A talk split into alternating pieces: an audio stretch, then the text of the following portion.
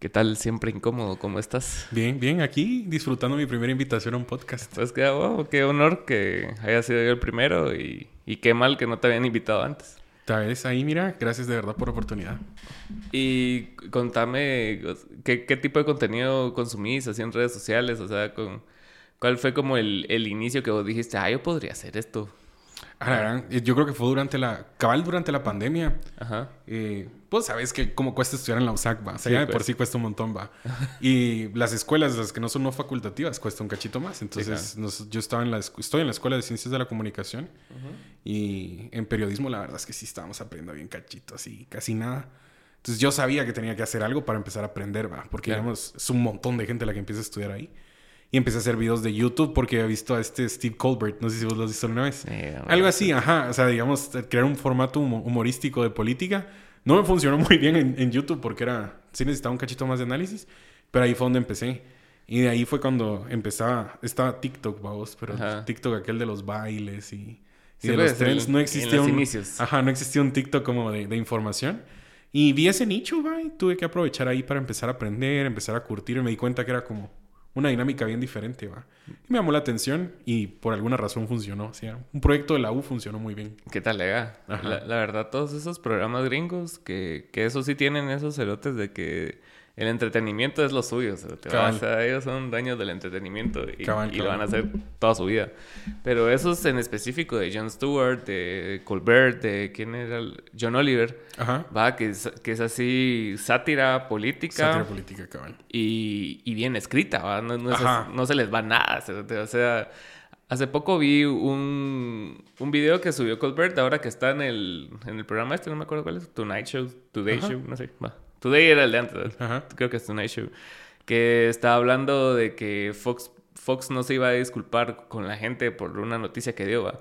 en su cadena, pero en nuestra cadena sí lo va a hacer. Entonces hizo un montaje de videos como que de ellos pidiendo perdón. ¿va? Mm. Qué I'm buenísimo. so sorry for that", Y se fueron así. Muy buena sátira política, la verdad. Sí, en Guatemala el humor es un tanto diferente, va. Sí, Aquí están más acostumbrados a otro tipo de humor que tal vez el formato no funciona, pero sí había que incluirle humor, vos. Es que Sí, la sí. política guatemalteca tiene muchas cuestiones que dan, que dan de dónde vamos a sacarle Sí. su, su chiste. es que casi todo es un chiste, ¿no? O sea, es- Sí. Sí, vamos, cabal, cabal, la gente, no sé. No sé, más ahorita que estamos en elecciones, la gente lo- logra sacar su lado creativo, le diría yo. puta, sí, vos- ahor- ahorita acabo de ver. Hoy me salieron tres veces anuncios de estos cerotes de elefante. Ajá. Y, y es un video donde estás, están como, en- no sé si lo has visto, que en Instagram, que están en un meeting político, que, que se ve que ellos están hablando, pero solo se escucha la música. Sí, sí. Ajá, y, y así que, pero... ¿Qué, ¿por qué qué? transmite? ¿A qué vino llegando, vamos? ¿Qué está haciendo? ¿Qué, qué estás- Hugo se llaman los dos. Ajá, Hugo Peña, el, el papá de Carlos Peña. Él es. Sí, sí, Ah, mucha gente no sabe que él es el papá de Carlos Peña. risa, sí, sí. ¿Y, y, y por qué va? ¿Por qué está haciendo eso? Sí. yo le Eh. hice parodia al señor también por eso, porque tiene un video donde está explicando de dónde surge el, el logo del partido, que es elefante, ¿va? Ajá. Y él te dice que lo primero que nos enseñan es la A de árbol, después la E de elefante, y que es algo que los guatemaltecos tenemos en el corazón, ¿va? Y yo me quedé así como... Sí, ¿Qué? Sí, o sea, de las vocales lo que menos me recuerda creo que es el elefante, vamos. sí, bueno. Tal vez en su época, ¿va? Tal vez sí. Sí, pues sí, sí, sí, él mismo dice que vamos recibiendo educación con los mismos libros, vamos. Entonces sí, como aprendí a leer él, aprendimos a leer nosotros también. Pues me, me parece bastante impresionante que te conté que ayer fui a un, un conversatorio tal vez con, Sí, pues. con Villacorta. Y, y sí, muchas cosas de las que tenemos actualmente, incluyendo política, religión y todo lo que importa aquí, ¿va? Eh, está bien obsoleto, man. O sea, o sea, hace años que no se hacen reformas y si se hacen es para validar ciertos intereses de la Sí, Mara, pues. Pero, totalmente. pero así al- algo constitucional importante no, no ha pasado, puta, ¿desde cuándo? O sea, Sí, yo creo que la última reforma que se hizo de la Constitución fue en el 85, después de, de Ríos Montt. Pero te estoy diciendo que en ese momento hacer una asamblea constituyente primero es un gran trabajo. sí. Y yo creo que el problema de hacerlo ahora es que si se corren demasiados riesgos, ¿va? O sea, imagínate, si de por sí ya hay grupos de poder aprovechándose de muchas situaciones, el, el venir y proponer una nueva constitución o llegar a cambiar algo así es darle espacio a un montón de cosas. ¿va? Sí, eso es y hay cosas muy exactas en la Constitución. Así, por ejemplo, lo de Suri. O sea, yo, yo, hablé una vez con muchos constitucionalistas, ¿va? que fueron los que estuvieron metidos ahí. Y tal vez de cinco que le voy a entrevistar, tres nos dijeron que, que el, el, artículo, el 155, que habla del que el que usan para inscribir a Suri fue escrito específicamente para ella. Ah. Siendo ella una menor de edad, imagínate. O sea, mucha mara y pusieron ese artículo y dijeron, eh, esto no, no podemos, eh, no, no, puede volver a pasar esto. Sí, Y por eso fue que lo agregaron. y pasó. Y pasó. Ah, vulneraron totalmente la constitución, vamos, pero sí pasó, cabal. Pues qué pisado. ¿Y vos cómo, cómo ves la, la candidatura de ella? O sea, yo, yo he visto que como que se le asocian a los crímenes del padre y creo que eso no está del todo mal. O sea, por, hablando del genocidio específicamente, que así no tuvo ni verga que ver ahí. Sí, cabrón. Ajá.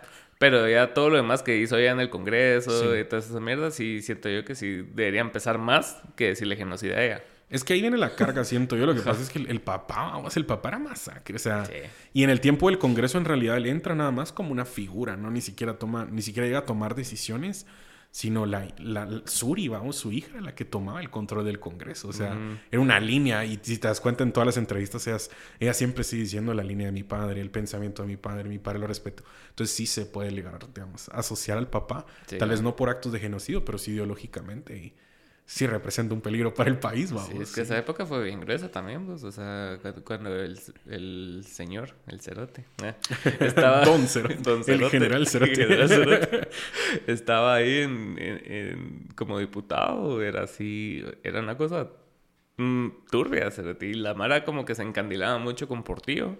Sí. Por la labia de Portillo, pero el cerote que estaba manejando los hilos del partido era el otro Sí, incluso mucha gente decía que él era el que gobernaba el país, así.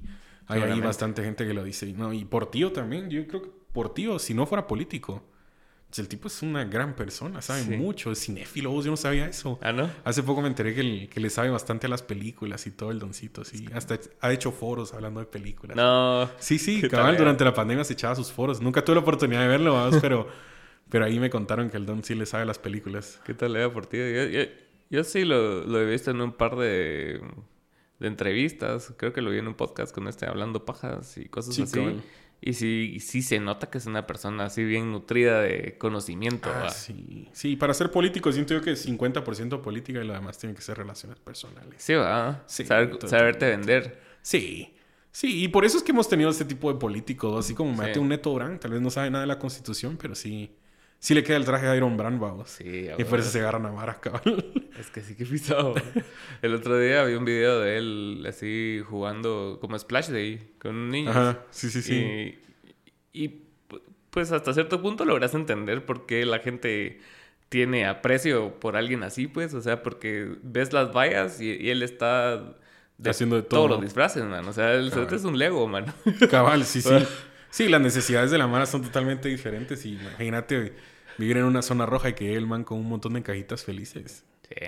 Sí, te cambia la, te cambia el día, por así decirlo. Y los políticos aquí son la, son los famosos, ¿vas? Es la farándula, es... Las celebridades, los de los carrazos y todo. Exacto, mano, puta, y, y, es algo bien extraño, ¿vas? Porque regresando a lo, a lo de Villacorta ayer, eh, o sea, la Mara después del conversatorio se estaba tomando fotos con él y toda la onda, entonces yo así como que, wow. Sí lo admiran. Yo también me tomé una foto. Yo a Villacorta lo conocí una vez. Me da risa porque Villacorta siempre ha dicho que él no... Hace poco creo que lo dijo, que él no apoya las, las manifestaciones. Y yo a él lo conocí en la plaza. yo a Villacorta lo conocí en la plaza y... Una de las primeras cosas que más me llamó la atención de él es esa que vos estabas diciendo. O sea, él estaba parado, tal vez no en el centro de la plaza, pero sí en una esquina. Y alrededor de él un montón de... Pero patojos, o sea, jóvenes, jóvenes así que vos miras y así... Mara que estudia política o estudia algo así afín, va. Y alrededor de él escuchándolo así, el don echándose su discurso y la Mara, pero así, mira los ojos pelados, va. ¿Y cuándo fue eso? Eso fue durante la pandemia. Eso fue específicamente cuando acaban de liberar a Sony. Creo que fue cuando hicieron ah, una manifestación. Eso, justo, si no estoy mal, cuando mataron a Frank Ramazzini. Ya, ya, ya. En esa misma manifestación fue donde yo me encontré a él. Ajá, que esa fue, fue las últimas manifestaciones que hubieron en contra del, del Yamatei. Sí, va. ¿Ya no, ¿Ya no han habido? No, ya no, ya no. Se cayó eso. Todo eso se cayó. Hubo un pico ahí donde se sentía que iba a haber tal vez un cambio, que fue cuando los, los 48 cantones se unieron. Y ellos eran los que estaban liderando, digamos, las manifestaciones. Atrás iba el, la AEU de la USAC y landivarianos, va. Estos fue tal vez los últimos tintes que yo te podría decir que hubieron, pero sí, ya se miraba que el clima no iba, no iba a mejorar. O sea, ya había mucha, mucha, mucho desinterés de parte del gobierno de escuchar lo que el pueblo tenía por decir y sí, no para abajo, era cuestión de tiempo. Y es que yo siento que sí es bastante importante como que el, la USAC esté presente y el hecho que esté cerrada la hace como ausente, ¿va? O sea, simbólicamente, o sea, sí pesa demasiado que la universidad no esté abierta. Sí, totalmente. incluso existe ahora este discurso de ¿dónde están los sancarlistas? Yo siempre trato de explicarle a la Mar, o sea, uno es, uno es sancarlista, porque yo también soy sancarlista, y tal vez no, no manifiesto como sancarlista, sino como ciudadano, porque también soy ciudadano, o sea, ahí me imagino que hay un montón, pero sí entiendo dónde viene esta molestia de, por ejemplo, ver, por ejemplo, ahorita que se vio el desfile de la huelga de Dolores, ¿va? Y un montón de piñatas de mazariegos, de Yamate y de todo esto, pero cuando estaban realmente los movimientos que necesitaban apoyo de este, de este sector, no existían, vamos. Entonces, ahí es donde la Mara se cuestiona, de verdad, cuál es la importancia de un grupo tan grande como el de, de los estudiantes de, de la USAC, Es que sí, y cuando las cosas cogen relevancia, ponete así como las manifestaciones de 2015 y todo, es porque están todos involucrados, ¿no? Sí, totalmente. No es solo es que, ah, un sector aquí, un sector allá, porque eso no significa nada. Pues. Sí, no, y es bastante complicado. Para mí el 2015 es un objeto completo de estudio. O sea, sí, desde cómo surge hasta lo que llegó a darse, pero sí, un momento muy único en la historia guatemalteca que dudo mucho que se va a poder volver a repetir. ¿Y vos crees que no, no hubo intervencionismo de partes externas? Sí, totalmente. es que era muy obvio. Por, yo, yo, le decía hace poco a Katia. Porque salía siempre el embajador. Estábamos cenando, ajá, eso yo le decía, imagínate, en ningún momento en la historia guatemalteca vos vas a ver que el dueño de McDonald's o el dueño de las franquicias de McDonald's digan, ¿saben qué? Vamos a apoyar al pueblo. Vamos a hacer que todos salgan temprano hoy a manifestar y que se haya unido Tigo, que sabes que es un oligopolio, que se haya unido Cementos Progreso. O sea, ahí ya sabes que estaban... Estaba, o sea, el, el CACIF vio esto. Yo siento, que, yo siento que la historia fue esta. El CACIF vio que se estaban tratando de, amenazar sus privilegios y sabían que si no entregaban a Otto Pérez Molina, después iban a ser ellos, va.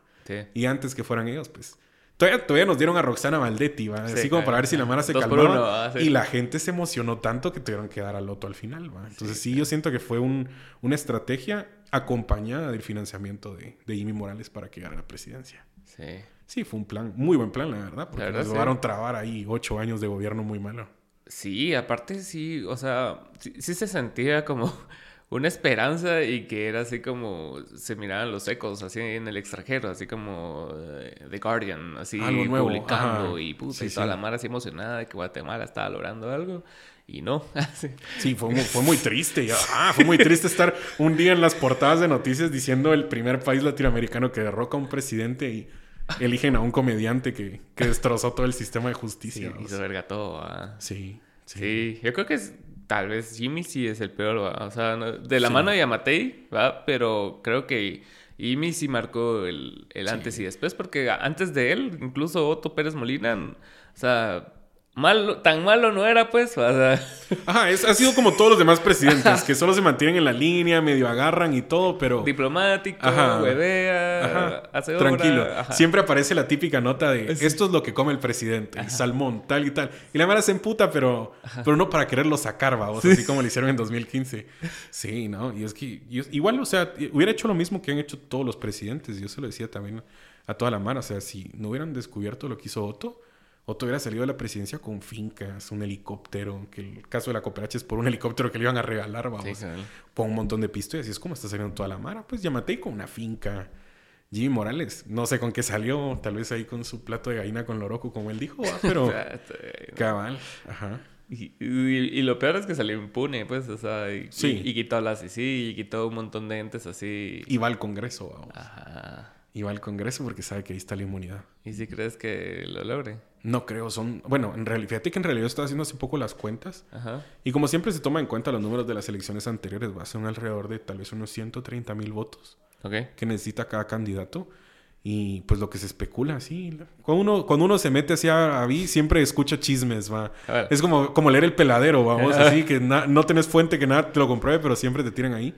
Y lo que se, siempre se rumorea es que el partido ya está muy fraccionado, muy pequeño. O sea, ya solo son los Morales y y este diputado que se llama Javier Hernández y ya. Está roto por dentro. o sea, no, no, no hay gente, o sea, no hay gente, no hay quien apoye ni crea en el proyecto, porque lo mismo es que ya está demasiado, demasiado gastado el, el, partido. Sí, tuvieron que haber creado algo nuevo como hacen todos. ¿Y, pero cómo ves eso de, crear un, nuevo partido? O sea, ¿cuáles como los beneficios de hacer un nuevo partido? O sea, si es la misma mara. Si yo fuera corrupto, crear un nuevo partido lo único que te sirve es para limpiar la imagen. Ok, decir, ah, ya no somos aquellos. Ajá, dejamos. O sea, por ejemplo, el, mejor ejemplo que te puedo dar es el Mullet, va. Mm, Mullet está con el humanista, zampa 6, 7 diputados. Al día siguiente que él no queda, renuncia al partido, pero ya metió 6 o 8 diputados, creo que ha ido al humanista. Y ahora mirás lo que se convirtió el humanista y es un partido verdaderamente de gente ligada al narcotráfico con Patricia Sandoval que ya tiene su puesto seguro. Entonces, ese tipo de cosas son. Porque al final eso es, va. O sea, es lograr. Si no logras que algo presidente, metes Mara. Ellos van entrando de diferentes lados, va. Sí, sí, sí, sí, sí. Sí, algo, algo así percibí también ayer el, clima del, partido este de voz, porque Cabal está. Ya se me olvidó el nombre de la diputada que era de la UNE, Karina Paz. Karina Paz, sí, Karina Paz. Está Aldo. Entonces solo ves así como... La hermana de Aldo, el hermano de Aldo, sí, sí, sí. Que, se, que se mueven un ratito para otro lado y, se ponen nueva camisola, entran y después se mueven otra vez esa camisola y todo. Es bastante común en la política guatemalteca. Son muy pocos los partidos que de verdad se organizan. Como yo considero que deberían de organizarse todos los partidos. ¿verdad? ¿Cómo cuáles?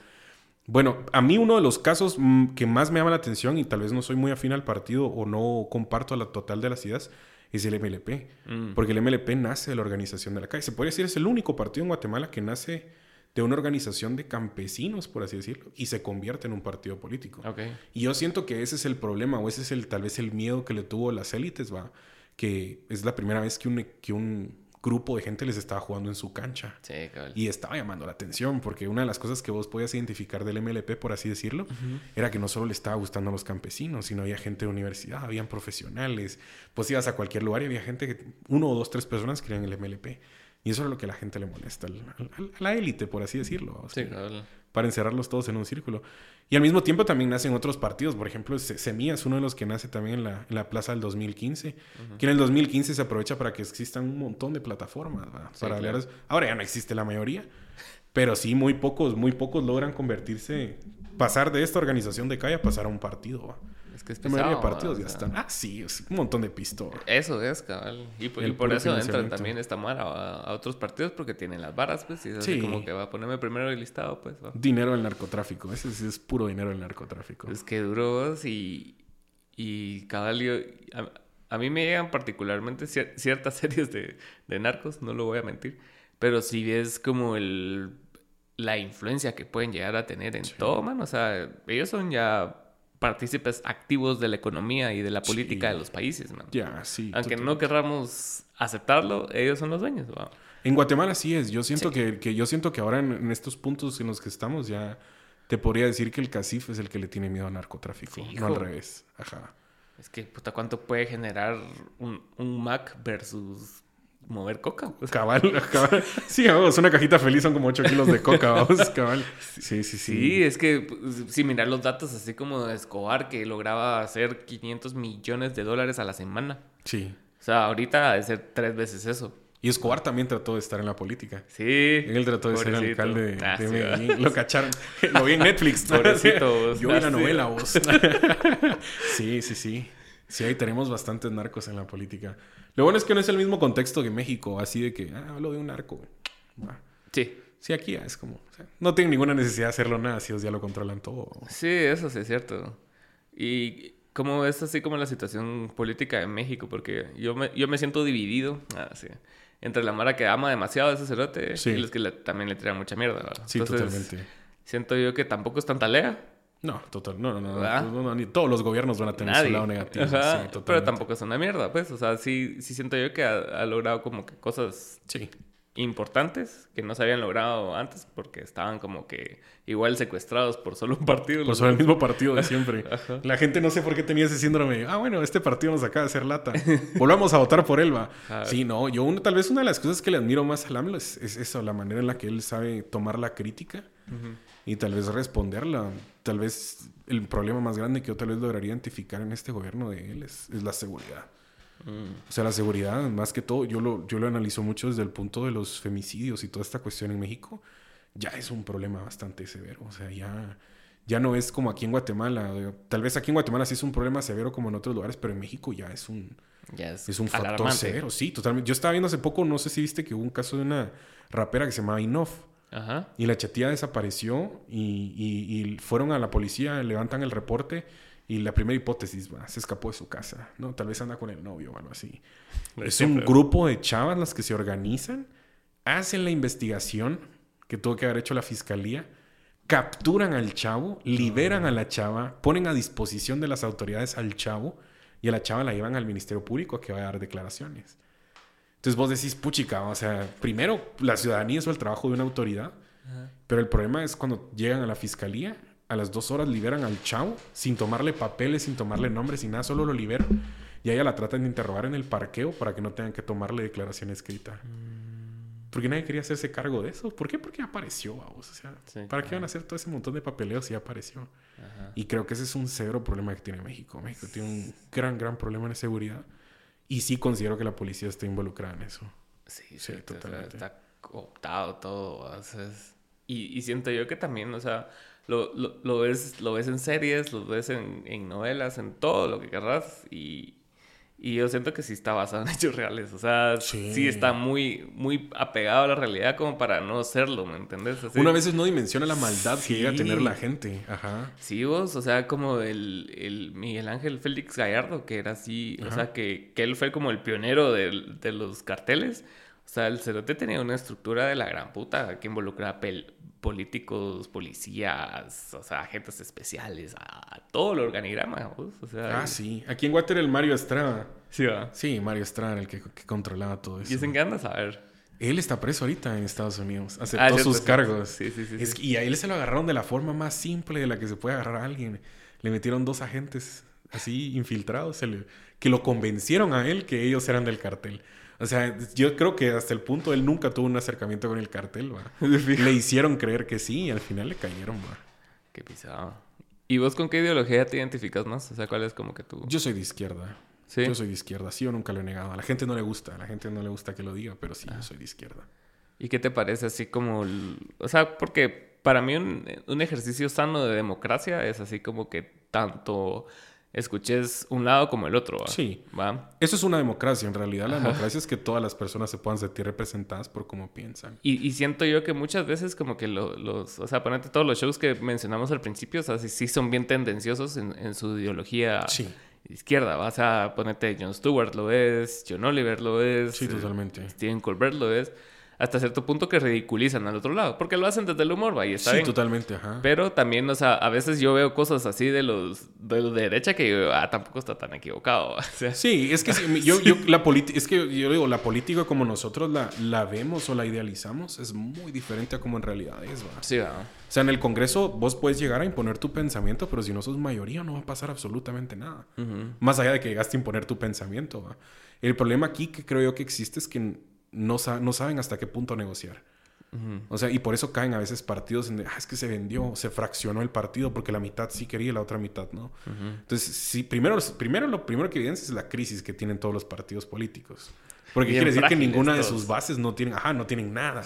Solo tienen Mara que llenaron por lo mismo que os decías, o pagaron un puesto, o, era el primo, el no sé quién del financista, y por eso leímos una casilla que es lo más común. En el Partido Humanista, los dos que están ahí son hermanos y fueron los que más pistola inyectaron al partido. Igual que el PAN con el, con el de la Teletomba, o sea, ese tipo de cuestiones. Entonces, mucha más no sabe el límite hasta dónde negociar. O sea, yo siento que la política tiene que ser así. Por ejemplo, yo te lo puedo decir y lo puedes ver ahorita. Hay muchas políticas que están teniendo muchos partidos de izquierda entre sus propuestas no digamos partidos de izquierda, digamos partidos de, izquierda moderada, como le gusta decir a la mano, que si decís izquierda comunista. Entonces hay muchas propuestas o muchas, iniciativas, muchas iniciativas de ley que ya se propusieron y que no pasaron por el simple hecho de que era un partido de oposición y ahora están en el plan de gobierno de ellos, vamos. Ahora lo ponen en el plan de gobierno. Ahora todos quieren construir una cárcel. Ahora todos quieren bloquear la señal de las extorsiones. Ahora todos quieren apostar a la educación. Ahora todos quieren apostar a la desnutrición. Cosas que se vienen peleando desde hace cuatro años. Eso le estaban criticando a Pineda, ¿va? Ajá, sí. Ese, ese me sale cada dos segundos, mano. Y cabal siempre sale peleándose con la vara. Y creo que vos comentaste en ese. Sí. Eh, en el de Emisoras Unidas. Ajá, sí, sí, sí. Que los de Emisoras Unidas también son bien incisivos con los que no son sus candidatos. Exacto, sí, sí, sí. Pero, o sea me llega cuando se ponen así, la verdad, porque si se ponen así duros los cerotes. O si el otro va a contestar así todo enojado y. Una persona, yo sé el fenómeno Jimmy Morales, le digo yo. Sí, sí. Sí, mucha gente logró creer en él, vos. Yo. Y sí están creyendo en él. Sí, es que yo te lo digo, imagínate en el contexto en el cual las personas crecen en la política, donde están acostumbrados a ver, por ejemplo, a una Patricia Sandoval con unos tacones de 15 mil dólares, o a una diputada con un abrigo Louis Vuitton, o entrando en camionetones lo que les va a vender es este señor que se ganó su trabajo o se ganó su riqueza que tiene con trabajo honesto. Cuando vos sabes que la riqueza guatemalteca no se construye a base de trabajo honesto. O sea, y el, no sé si has visto un video donde el don empieza a decir, esta gasolinera es mía, esto que está aquí es mío, esto aquí es mío. Y todo me lo gané con trabajo honrado. Vos, yo era como escuchar a Arzu cuando, era, cuando empezó a comprar la zona 1. y como que, este pollo brujo es mío, esta San Martín es mía. Así vos... o sea, yo lo único que veo es este señor entrando de presidente y creándose un patrimonio gigante. Siendo dueño de la mitad de, no sé, Izabal, creo que es el señor, ¿va? Sí, claro. Imagínate teniendo gasolineras y todo, o sea... Y, no sé por qué. No puede ser dinero ¿no? no puede ser dinero. Y la gente viene y dice así como, no, es que es empresario, él ya tiene dinero. ¿Qué necesidad va a tener de robar? No saben la cantidad de dinero que se maneja en el Congreso o en, el, o en el Estado, vamos. Pues y eso es lo absurdo. Ayer precisamente habló un brother que se llama Jorge, no me acuerdo su apellido, y es parte de la, de la asociación o sociedad, no sé qué sea, de ateos de Guatemala. Ok. Talega. Fue la mejor pregunta de la noche, mano, porque todos los demás eran chavos de 18 o 20 años haciendo sus preguntas de chavos de 18 o 20 años. Sí, pues. Ajá, así como construimos la identidad guatemalteca, así como... ¿Cuál es su propuesta? Sí. ¿Qué va a hacer por la educación? Ajá, y está bien, va, porque también son partícipes de la democracia, pues, pero este brother sí, sí fue bastante duro y, y le tiró su pedrada ahí a Karina de que, o sea, cómo pretendía él, como lo que le molestaba a él era que, las, que los diputados ganando tanto decidieran sobre el sueldo de la demás población que no gana ni un cuarto de lo que ellos ganan, Entonces se le dijo, o sea, y teniendo diputados que migran de partido a partido, como Vía Corta iba a hacer algo al respecto con eso, pues, o sea, era así como que, o sea, pero como alguien que gana 20, 30 mil pesos va a decidir por alguien que gana 800 pesos a la semana, así mucho, pues, va. Entonces, la verdad no contestó. sí. Sí, no, no creo. A, nadie le gusta que le digan que se, que se baje el sueldo. Ajá, ajá. Entonces dijo él, no, es que el sueldo, que no sé qué, lo equiparó como los empleados de McDonald's, pero de Estados Unidos. Entonces es así como que, ajá, te, da que pensar así, que los que realmente toman las decisiones, Porque ahorita están todos así fiscalizando y que se van así al puerto y van a Izabal y puta y los semillas ponen sus mantas ahí en en el peaje en Semana Santa, pero, o sea, a la larga quedan y después tranquilitos. Y los de Mía, pues, de vez en cuando suben sus videos a, redes sociales, pero ya está como el clima generalizado de que no hacen nada. Sí, es que existe una percepción. Yo siento que existe esto que te digo, o sea, imagínate, hay cuatro partidos de oposición. De esos cuatro partidos de oposición, sí mucho hay entre 20 y 30 diputados. De 160 para poder tomar una decisión necesitas mayoría absoluta, es decir, la mitad más uno o así. Y si, hay, si es una prioridad son 111 votos. Pero imagínate, llego yo con una iniciativa de ley, yo soy diputado, por ejemplo, de WINAC, que solo consiguió como tres diputados. Yo yo con mi iniciativa de ley que digo que voy a venir y le voy a bajar el precio a los productos que vengan de vaca, de, los, de, los, de las vacas, así como leche, huevos y todo y quiero bajar el impuesto a esto para que esté más barata la canasta básica. Vos sabes que la propuesta está muy buena. O sea, sabes que se ayudaría un montón. Pero ¿cuántos votos realmente va a tener? Tres. Tres, cuatro, treinta. Y de esos treinta votos de que son de la oposición, tal vez veinte van a votar que sí, porque a diez les dijeron que no, porque no estaban de acuerdo. Entonces, al final, el, yo lo he dicho siempre, el trabajo de un diputado de oposición en el contexto político que estamos es muy reducido a fiscalizar o intervenir y razonar algún voto en el Congreso, que nada va a cambiar, pero por lo menos tuviste un espacio para que la Mara escuchara tu, tu posición y se dan cuenta que no sos de lo más. Sí, claro. Pero sí, o sea, mucha gente tiene esa percepción de que un diputado nacional, hace poco salió este candidato a diputado, se llama Alexan Mérida, si no estoy mal. Es el diputado con más faltas del Congreso de la República. Y ayer lo entrevistaron, porque, o sea, de verdad está calificado como un diputado faltista. Y cuando le preguntan al diputado, mire, ¿por qué falta tanto? Y él dice, es que a nosotros nos dicen que tenemos una decisión, o sí o no. O sea, votamos sí o votamos no. Entonces nosotros mejor preferimos faltar. Ok. O sea, esa, es la solución a la que llega un diputado a decir, no, mejor, mejor, mejor va a faltar, mejor no llego. Es como en tu trabajo, así, tengo que tomar decisiones hoy, mejor, mejor no, Ajá, por el bien del equipo, mejor no voy a llegar, o sea, no, no tiene sentido. Pero ahí está el sueldo, cabal, ajá.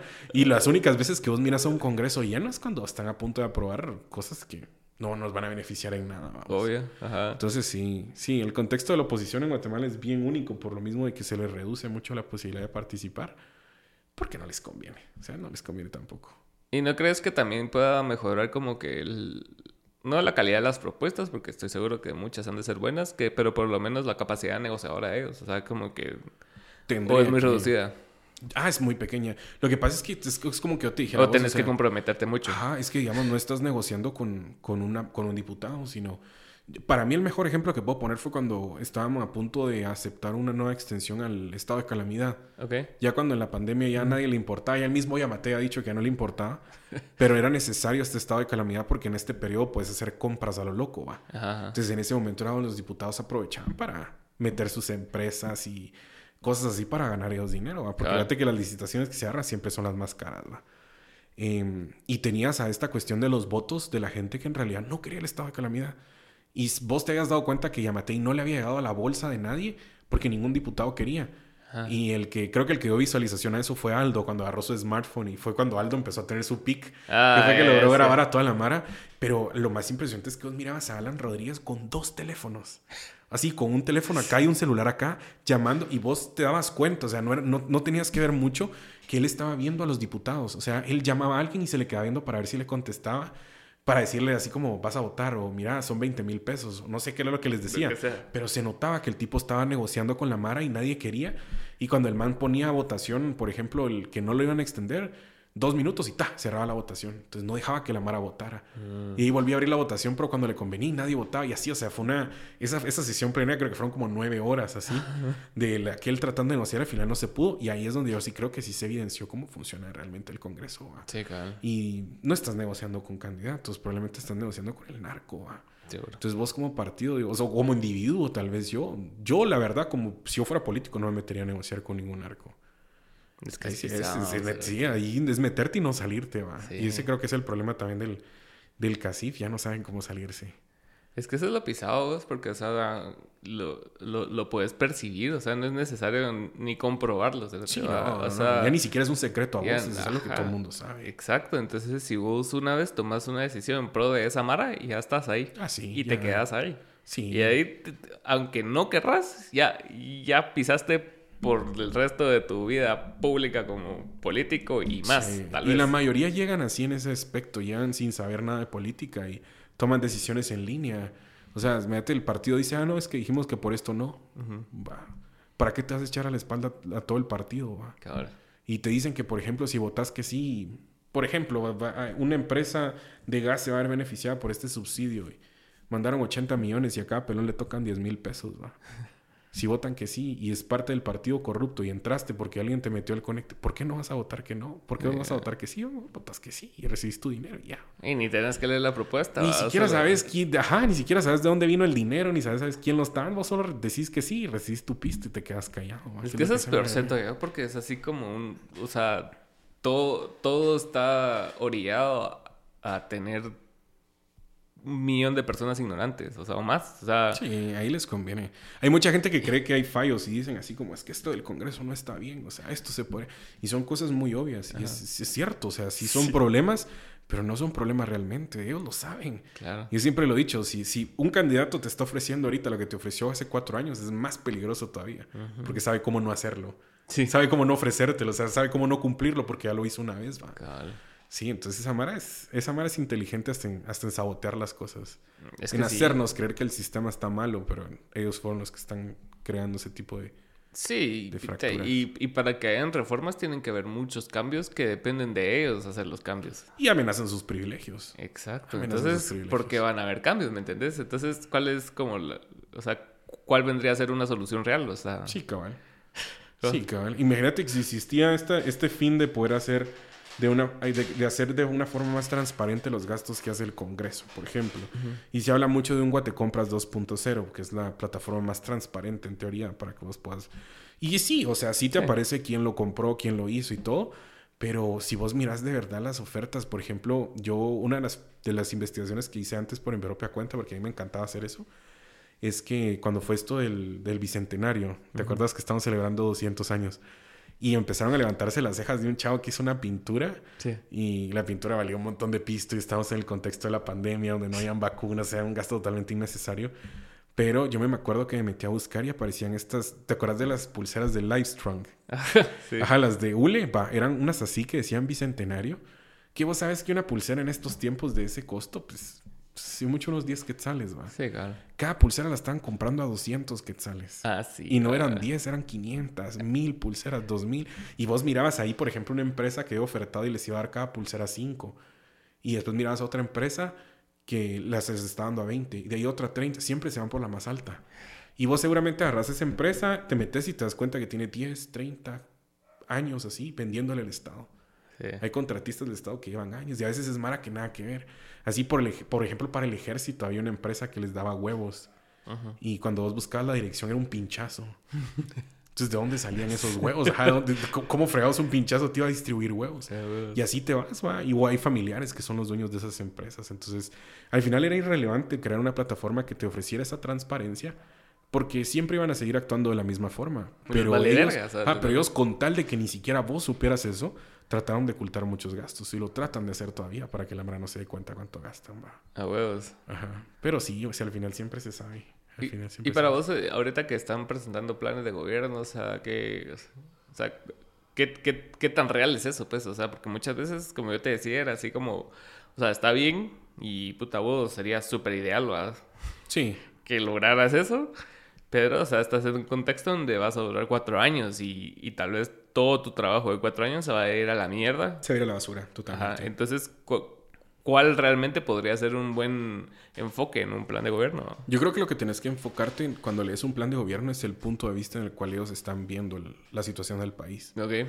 Porque, por ejemplo, eh, te puedo decir, todos te van a ofrecer seguridad, pero ¿Cómo? Es muy diferente que te ofrezcan una seguridad de reformar el sistema penitenciario y la PNC a que te ofrezcan una seguridad de sacar el ejército a la calle. Sí, Cuando sabes que sacar el ejército a la calle, primero es imposible y, segundo es, es, es doblar, doblar eh, ¿cómo se dice esto? Cuando estás doblando responsabilidades, porque estarían haciendo el trabajo de la Policía Nacional Civil. Sí, Entonces vos tenés que saber, tal vez eso es una guía que te ayuda a saber de qué punto de vista el partido va, porque es todo el partido. Sí, claro. La gente a veces cree que solo están votando por un presidente, pero por ejemplo Yamatei entra y tiene 10, 20 asesores, Sí. Y esos tienen un equipo, entonces eso te da tal vez un punto de vista y una guía más o menos de qué es lo que planea hacer. Obviamente nunca se cumple porque es imposible. Es imposible cumplir un plan de gobierno de esa forma, pero sí te da mucha guía para darte un punto de vista de lo que de cómo ellos ven el país. Y cabal con lo que mencionabas, o sea, Yamatei tuvo mucha suerte con la pandemia. Sí, o sea, sí. Yamatei iba a robar como roban todos, por medio del, del, Ministerio de Comunicaciones y Infraestructura. Ahí es donde roba toda la mara. Porque ahí están los proyectos más grandes. Todos te ofrecen pavimentar y entra una constructora y ahí hay un montón de pistos. Va, pero a él le cayó el, le cayó el regalo de que el la pandemia y las compras, los estados de calamidad y todo, pues. Pero sí que duro esa la pandemia, o sea, ahorita que, que, se están descubriendo así como las, las consecuencias de las vacunas y como que los papeles de Pfizer que no los... Ah, es un tremendo... Que no los liberaron y todo, fue así como que a la verga, ¿qué fue? sí, no, como toda farmacéutica tratando de, aprovecharse de una situación, va. Sí, claro. Es lo que todas van a hacer. Sí, qué, qué duros, o sea, y, y, sí, a, a veces sí te deja así como cuando, cuando te metes a indagar en cosas así como realmente serias y no solo en entretenimiento.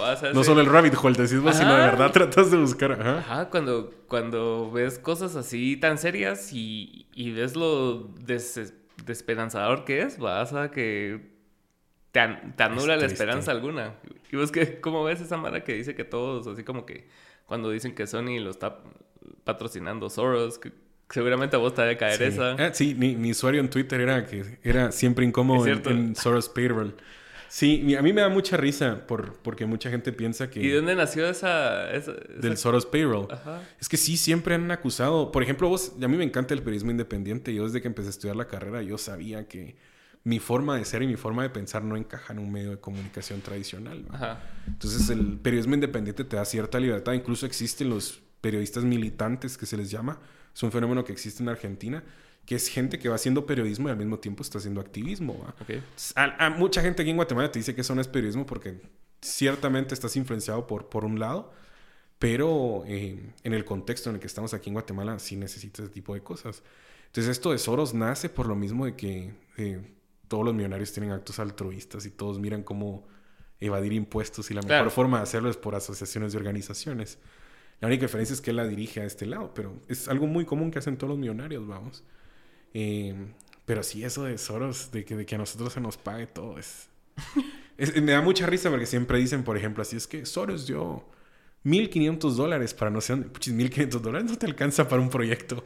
A veces, a veces son equipos de 16, 20 personas tratando de conseguir un bono de 1000 dólares que a veces te lo está ofreciendo alguien solo para que hagas tu proyecto y probablemente ellos estén justificándolo para algo más. Sí, cabrón. Va, entonces sí. A mí, es, ese, ese, digamos, ese nombre irónico sí nace de ese tipo de cosas de que, va, o sea, no, no crees que de verdad hay gente que tiene opiniones propias y que le tienen que pagar, va, ¿sabes qué? Ahí estoy yo, pues. Sí, ahí, me pagan, pues, ahí está. Sí, lo, he visto mucho últimamente, ese, eso de zorros, y también me llama mucho la atención porque, o sea, si ves como el como las, las empresas madres de todo. O sea, ponete el... ¿cómo, se llama el, la, empresa esa? No sé si es una empresa o es una sociedad anónima que es dueña de todo. Black Diamond.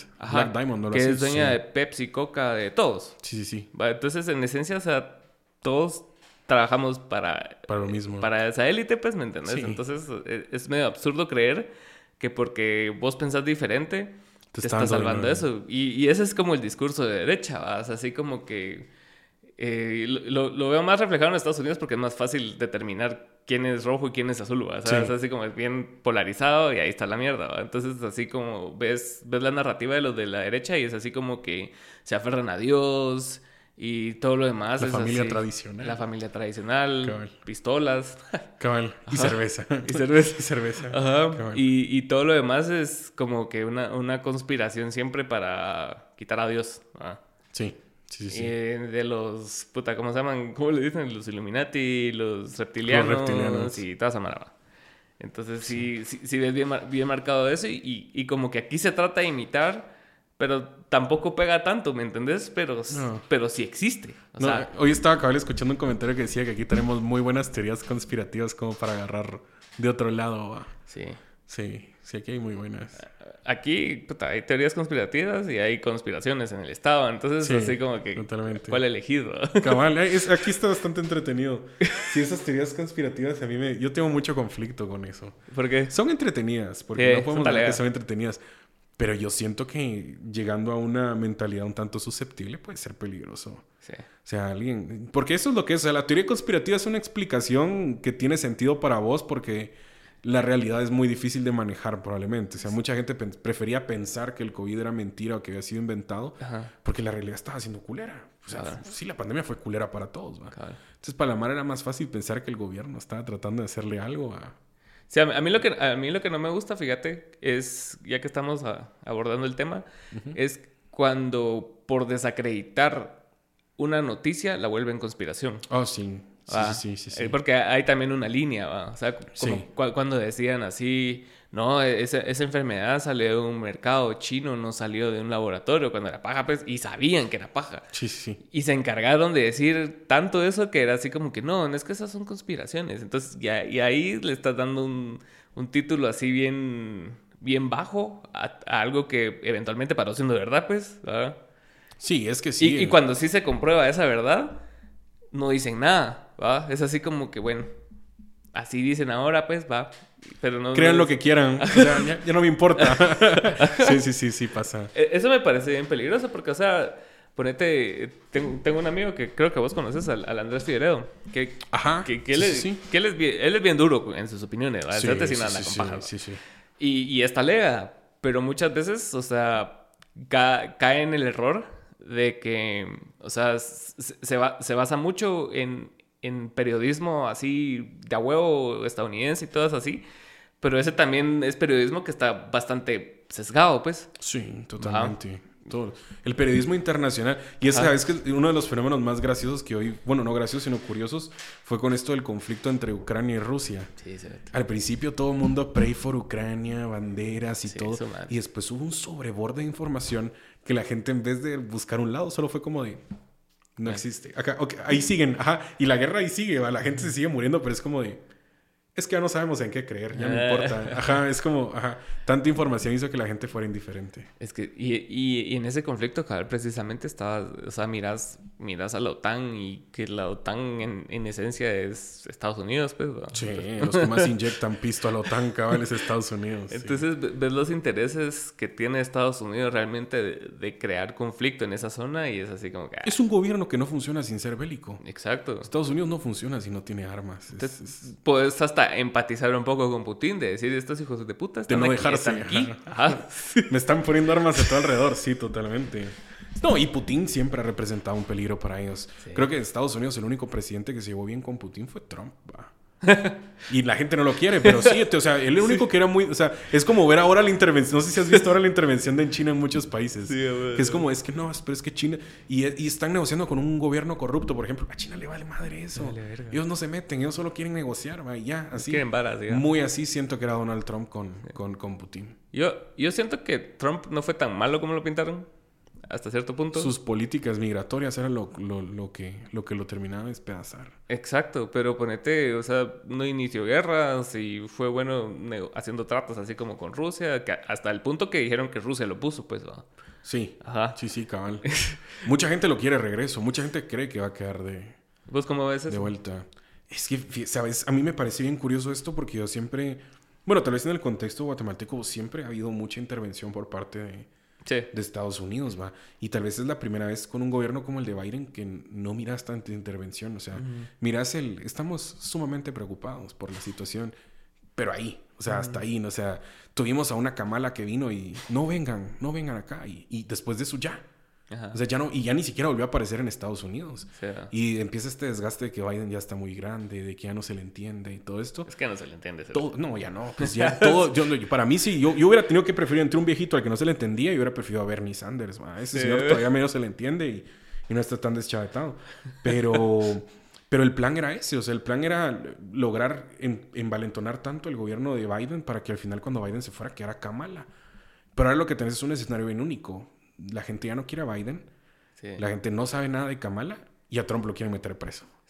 Entonces el escenario en el que está Estados Unidos, y al mismo tiempo China está creciendo así como potencia, yo sí considero que, Estados Unidos va a tener que hacer un gran cambio para, para eso. O sea, y eso es lo que me tiene emocionado. Y todos son bien grandes ya también, aparte. o sea, Trump es grande, Biden es viejísimo. Y en Hillary ya nadie cree. Nadie quiere votar por Hillary, vamos. Entonces sí, está con eso de la isla, va. Sí, aunque yo creería que la oportunidad tal vez estaría por ahí por Andrea Ocasio Cortés, creo que sí. Ah, esta, Lea. Ella, ajá, yo creo que ella logró echarse a la, a la bolsa a la mayoría de gente en Estados Unidos y es de izquierda, o sea, ajá, a la gran, pero ahí sí, no sé, o sea, todos son bien bélicos. ¿verdad? Sí, es que sí, la política en Estados Unidos. Obama, pues, tiene que ser así.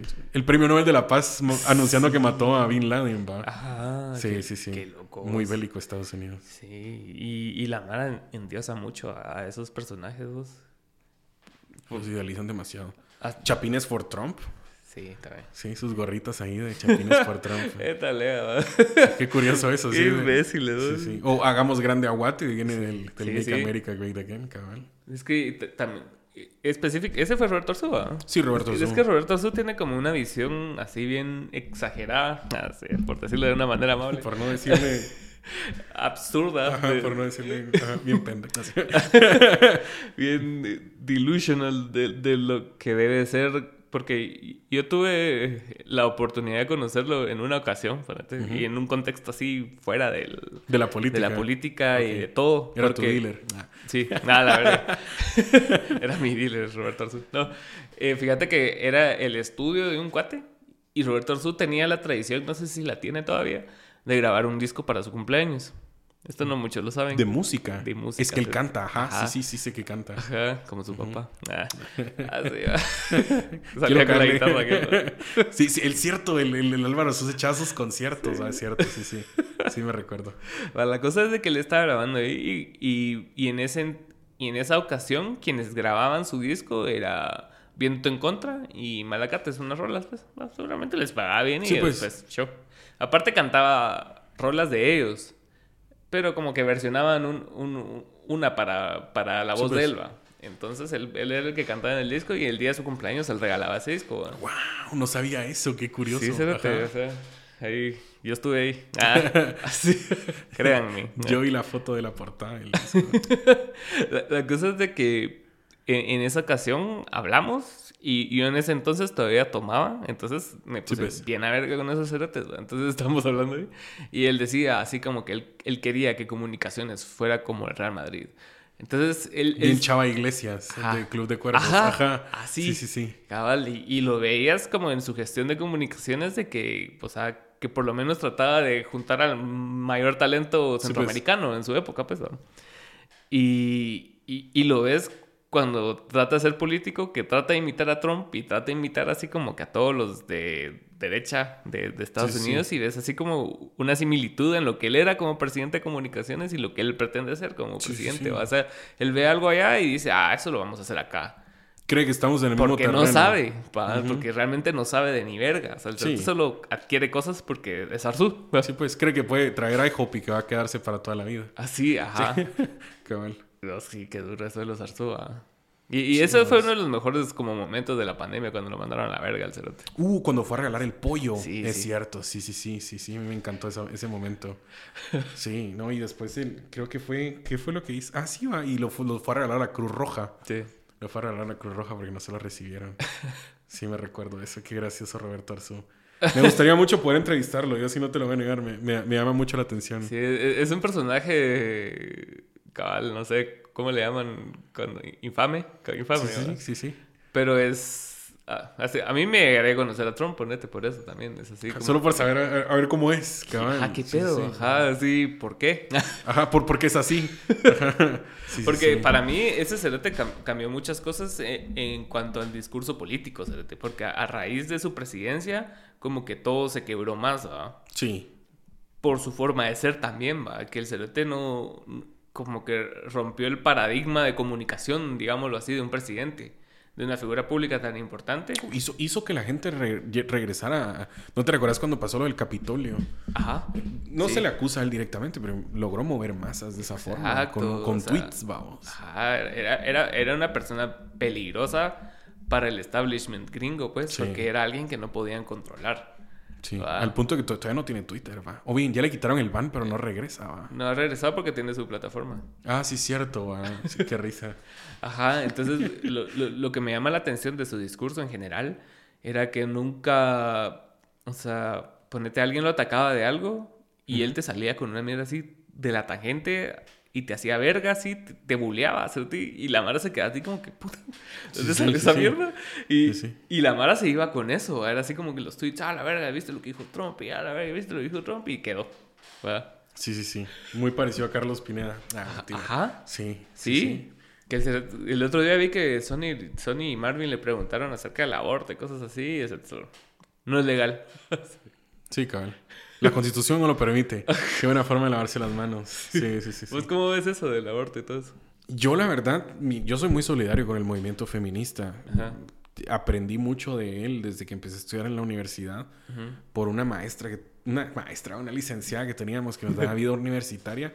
Y ella sí dirigía todo, todo, todo al, al, movimiento feminista y nos puso a exponer y toda esta cuestión. Entonces sí logré comprender mucho sobre el movimiento. Yo pienso que, que la mujer es la que tiene que decidir, va. Yo si no prefiero meter las manos en eso. Trato de razonar y dialogar mucho con ellas, pero sí siento que como hombre no, no tengo la, potestad de poder dar una opinión. Sí, es pisado. Sí, sí, es muy complicado. Incluso el, el, aspecto de poder generar espacios para que los hombres podamos, tal vez de construir nuestra masculinidad, considero que tiene que ser de una forma muy especial porque muchas veces existe este discurso que, que, disminuye la lucha de las mujeres, por así decirlo. Sí, claro. Que es cuando matan a una mujer y aparece el típico vato de, a los hombres también nos matan. Sí. Es como, va, sí, o sea, los hombres nos matan. Pero ¿por, qué, pero ¿por qué lo estás diciendo acá en este contexto en el cual estás disminuyendo, estás tratando de minimizar un discurso que, que también es real, va. Y que lo están haciendo ellas. O sea, y no hablamos, me da risa porque los hombres no hablan de, derechos o de privilegios o de cosas que nos faltan hasta el momento en el que una mujer empieza a hablarlo. Ajá. Entonces sí siento que es, es, es, son espacios muy, muy específicos en los cuales los hombres podemos empezar. Y que es muy prematuro para empezar a hacerlo. Sí. Demasiado prematuro. Y, como sociedad no estamos ahí. No, nos falta mucho. Un cambio, sí. Demasiado. O sea, demasiado, demasiado. Sí, yo considero que el movimiento feminista en Guatemala es algo que tiene que, que crecer un poquito más va en una muy buena ruta, considero yo. Yo considero que los ambientalistas, las feministas y la comunidad LGBTIQ son los que tienen la fuerza para generar un cambio en, el país, así si viene de la ciudadanía, vamos. Sí, igual. Sí, lo podemos ver en la 5272, lo podemos ver en la 8M, vamos, o tal vez los ambientalistas no han tenido tanto así como porque no es más de la MUNI, la MUNI solo dice sí, talan un chingo de árboles, va, pero sí se ha visto ahí hay un proyecto en Cayalá, creo yo, que estaban pensando en hacerlo y por un grupo... Glorioso un grupo Ajá, acaban un grupo de seis ambientalistas ya no pudieron, vamos. Entonces, sí, sí. No, yo sí apoyo el movimiento feminista. Me encanta eso. Es que sí, el, tema... Esos temas son como bastante engorrosos y como que la mano no le gusta opinar de ellos. Y... Pero este Pinea, o sea, después a la que sí decidió contestar fue la, la legalización de las drogas y no sé qué. Y dijo que ¿Qué qué? Que es lo mismo que hizo con sus hijas. Ajá, aparte. Pero dijo algo así de que, de que les pegó un vergazo a vos. Ajá. Les va a pegar y después así como, tocaron mi arsenal de armas, les voy a pegar y después les voy a enseñar a disparar. verga y que usen bien las armas. Y que usen bien las pistolas. No, pero ahí, ahí contestó algo distinto que era de que igual las personas iban a hacer lo que querían. Y yo siento que aplica para todas las que él no quiso contestar. Sí. O sea, la Mara va a tener abortos, quieran o no. Aunque estés en contra esté penalizado o no. Digamos, lo único que se busca, considero yo o entiendo, cuando se habla de aborto legal, es que existan los mecanismos que logren asegurar que la vida de la mujer no corra riesgo como en un aborto clandestino. Exacto.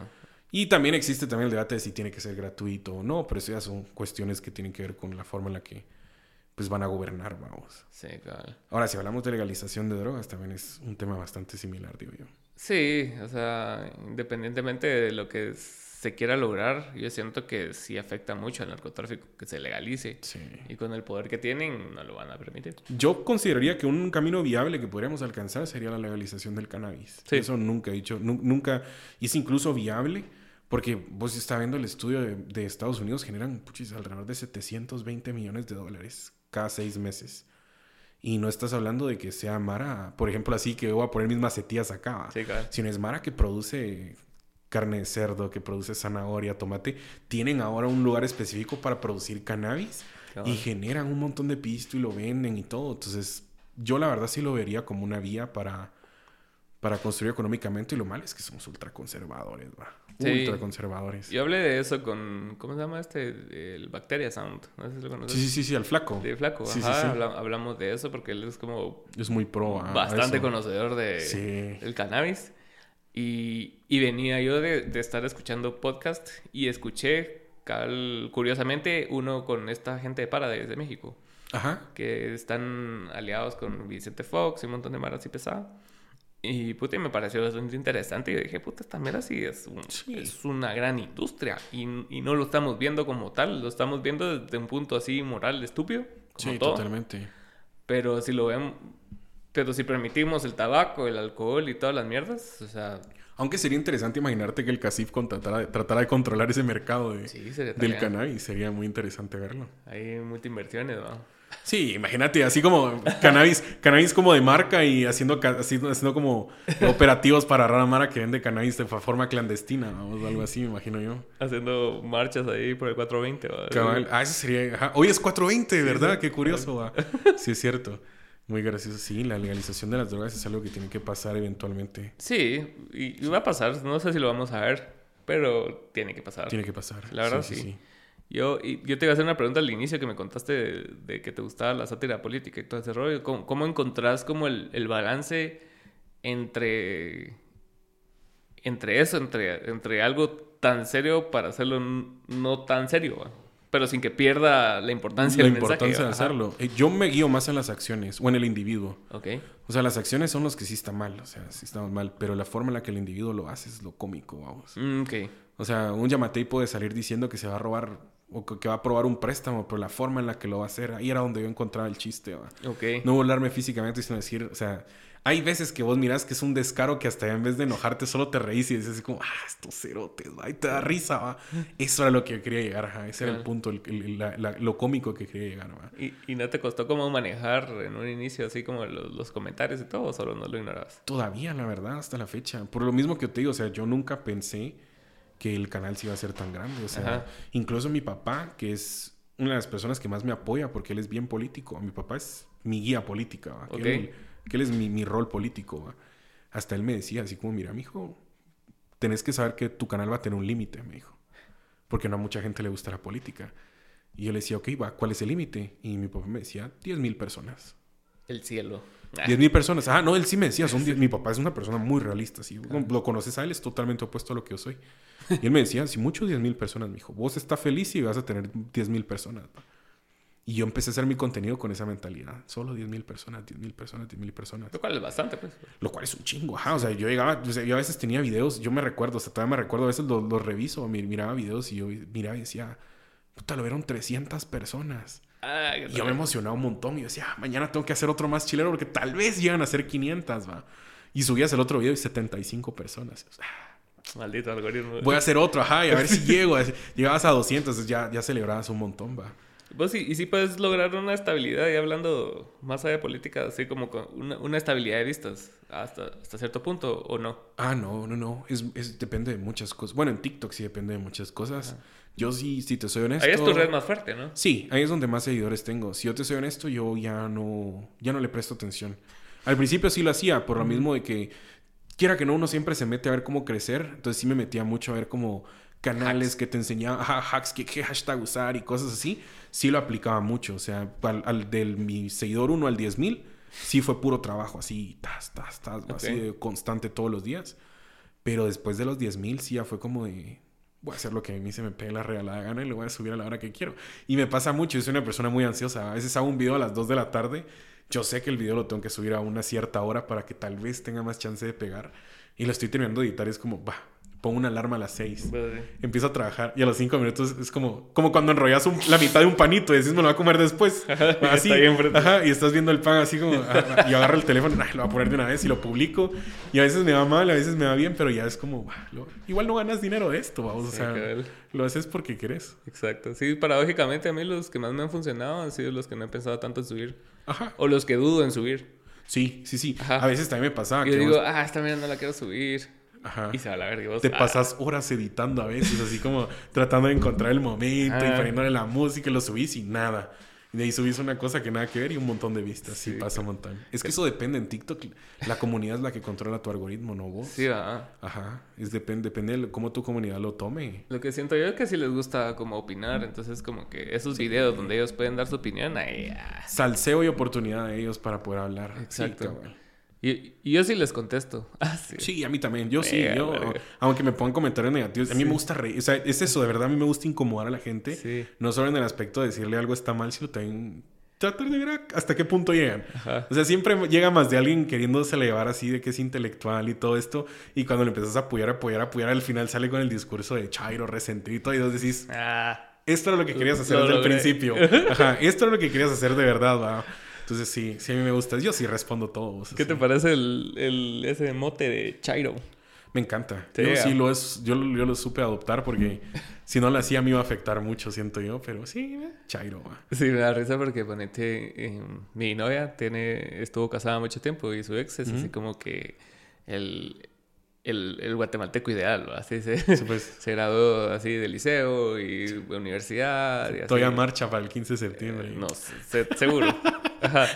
Pues la cosa es de que creo que en una conversación ellos, ella estaba hablando acerca de como, así como de ir a terapia, una manera así, pues. va, y él, y él se te le contesta así como, no, porque esas son cosas de chairo, así que y así como, wow. Sí. la salud mental es chaira, totalmente. A mí me gusta ese tipo de chistes, sí. Chairo, basta, bueno, es Chairo. es y es como una forma bien fácil yo siento que también lo, lo, que hablabas del, de cuando la Mara viene y dice, ah, también a los hombres nos matan. Es como a veces la Mara toma las conversaciones como un ataque personal a ellos. Sí, totalmente. O sea, si estás hablando de A y no estás hablando de B, la Mara te recuerda a B. Te recuerda, ajá, sí, totalmente. Es así como que, mira, ¿y por qué no estás hablando de Mis sentimientos importan. No, no, sabes quién soy, pero lo que yo siento importa. Sí, totalmente. O, cuando, por ahorita subo este, y, la Mara em, empieza a sugerir así, mira, deberías deberías hablar de estos temas, ¿va? Porque no sé Le hubieras preguntado. Ajá, hubieras preguntado esto y los tienen siete seguidores. Digo, así como, tu madre. Ajá. Yo sí, le, yo sí le digo a la Mara así, o sea, a mí siempre me dicen así como, pero ¿por qué no decís tal? ¿Por qué no? Papi, hacelo vos, o sea, de verdad, hace, tu canal. Yo, le, yo siempre se lo he dicho a la gente. Haga usted su canal, háblelo usted. Si algo no le gusta lo que yo hablo, háblelo. O sea, de verdad, ahí está. No solo tiene que ser seguidor, va. Tiene sí, puede crear contenido. Ajá, puede crear contenido. Todos los TikToks tienen el botoncito más para que usted grabe. Y una vez sí me pasó, una vez sí le empecé a decir un don así al principio, como me gustaba el salseo, me gustaba apoyar mucho a los religiosos. Entonces subía mis videos así de ateo y que la grande le hacía. Entonces hubo un don que me dijo así como, ¿por qué no? Hágalo usted. El don pasó cinco días seguidos haciéndome el mismo video todos los días, diciéndome, ¿por qué no me responde?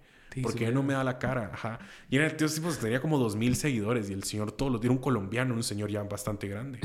¿Y por qué no me responde? dígame en qué parte de la Biblia. Así el bien engasado cinco días conmigo. Cinco días. Por haberle dicho, haga su contenido usted, va. Simón. Creaste un enemigo. Creé un enemigo. Peligroso. Creé un religioso en TikTok. Así. Pero sí, o sea, hace poco hubo un mame en Twitter de, acerca de los creadores de contenido que no entendí mucho. Ajá. Pero que, creo que era enfocado en algún influencer que... O, algo, o, no sé si era chica o OnlyFans. Fueron como cuatro días que se estuvieron peleando entre todos los TikTokers y los Twitteros, creo yo. ¿Qué era? O sea, no entendí. Sí, era eso, ataque entre, entre formas y pensamientos diferentes. Ok. Simón. Sí, es que la Mara tiene como un, un, concepto bien extraño de la creación de contenido. Sí. Ajá. y están las funas. Las funas, va. ¿Se ha funado? Sí, varias ¿Por qué? Como dos veces. Bueno, la primera, la primera, primera vez. Bueno, no fue por una opinión, fíjate que fue porque. A la gran. Fíjate que de la nada vinieron y me dicen: Mira, hay una nueva iniciativa de ley. O sea, me la mandaron así por, por, por Instagram, que es cuando la gente más se comunica conmigo. Y me dicen: Esta iniciativa de ley propone subirle 250 pesos más al bono de de 500 pesos que uno tiene por gobierno. Y yo, puchis, va, o sea, sí, la Mara se merece más pistillo, va.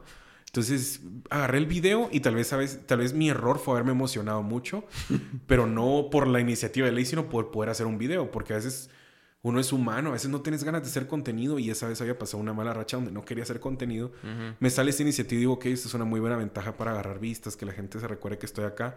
Y me emociono un montón y salgo haciendo el video así como, miren, esta propuesta de iniciativa de ley, de la nada, pumba, empieza a pegar y empieza a subir y a subir y a subir y a subir. Y los comentarios eran así como que, bueno, al final van a dar. Cuando de la nada los comentarios cambian, así como, puta, el vocero de Winac, va. Ah. Sos el vocero. De plan, cuando me empiezo a dar cuenta, la iniciativa de ley venía de un diputado de Winac. A la verga. Y un diputado que yo ni siquiera conocía. y yo así como, sí, vale. Entonces ahí, bueno, dije no, bueno, voy a dejar que los comentarios yo le empecé a decir a la Mara así como, no, mira, o sea, perdón, va, solo de verdad me emocioné mucho al poder hacer otro video, no es porque a mí me estén pagando ni nada. Pues como a los 10 minutos en Twitter, Rodrigo Polo, un hilo así entero, eh, mi nombre completo, eh, así, mis tareas de la U, incluso me puso mis tareas de la U, así como había una, una tarea, de la U. mis tareas de la U, había una tarea de la U que nos han dejado hacer de hacer un cortometraje pero él fue muy específico. O sea, el cortometraje tenía que ser de los objetivos de, desarrollo sostenible. Eh, y yo me habían dicho a mí el papel, yo tenía que ser como un activista. Y por huevón no me puse otro nombre. Entonces en el video salgo diciendo: Soy Vano Reyes, soy activista y apoyo la Agenda 2030 y todo eso. Con el concepto del cortometraje. Ah, y es un cortometraje donde salen ocho personas. Cada una habla cuatro minutos. Y agarraron estos cuatro minutos donde yo hablo y lo vuelven dos minutos y ponen soy Barón Reyes y apoyan los objetivos de desarrollo sostenible y todo. Y lo así, esta persona apoya la agenda, así mira, pero una funa. Y en eso vengo yo, mi error, responderle, va. O sea, la pues se dio cuenta, primero fue mi novia y me dice, mira, esto y esto, les voy a responder. Yo le dije, no, si les respondes, les estás dando comida para que sigan, va. Déjalo, le dije. O sea, el vato de verdad cree que me está exponiendo, poniendo mi nombre completo cuando todas mis redes son públicas, va. Y ponía, vos, lo que más me dio miedo fue que desde que yo empecé a hacer TikTok, yo cambié mi usuario de Instagram y me puse siempre incómodo. El man subió screenshots de fotos de cuando no era, cuando ni siquiera había cambiado mi nombre.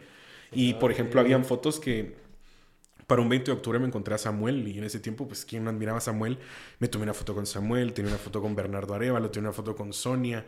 Mara que me encontraba así en las manifestaciones porque yo iba a manifestar mucho. Y eso va así. Todo vocero de Winac, todo así, mira, armaron un hilo que cualquier persona que lo lee sí, creería, va, que soy el vocero de Winac, va. Y y por chingar se me ocurre venir y ponerme entonces siempre incómodo BFF de Rodrigo Polo.